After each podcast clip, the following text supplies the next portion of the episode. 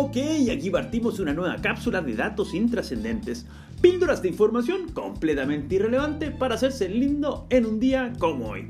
Y un 14 de junio de 1940 comienza por parte del régimen nazi la ocupación de París, tan solo 35 días después del primer ataque germano sobre territorio francés, y facilitado enormemente por el hecho de que el gobierno galo ya había movido su capital a Vichy, anticipando la caída parisina. De esta forma, la nueva capital francesa se transformaría en el símbolo del gobierno títere que los nazis establecieron en la ocupada Francia. Y no sería hasta agosto de 1944 cuando, luego de largos cuatro años, París sería liberada por tropas de Estados Unidos. País en donde, un día como hoy, pero de 1946, llegó al mundo su cuadragésimo quinto presidente. Sí, nos referimos a Donald J. Trump, el presidente que los Simpsons predijeron en el año 2000 y que nadie dio crédito.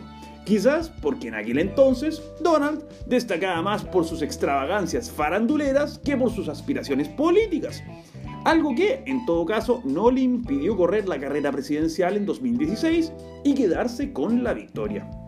Tal y como la que lograría Gran Bretaña sobre Argentina un 14 de junio de 1982 cuando llegaba a su fin la Guerra de las Malvinas con la rendición de las tropas invasoras en Puerto Stanley.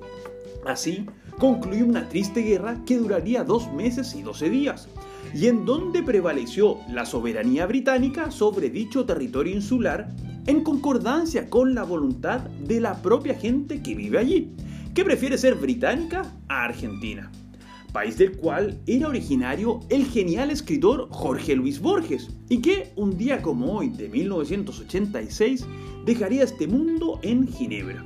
Autor clave en la literatura fantástica, con sus obras como Ficciones o El Aleph, el bueno de Jorge Luis es considerado por muchos como el más genial escritor latinoamericano del siglo XX.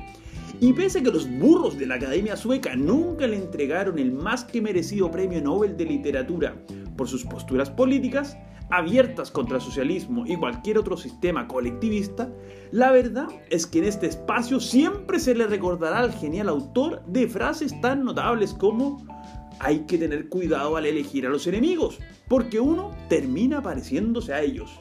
O la duda es uno de los nombres de la inteligencia. Soy Pancho Troncoso y les cuento que nos pueden seguir en Instagram en arroba conversaciones. Además, no olviden de suscribirse a este podcast si quieren más datos completamente inútiles para cada día.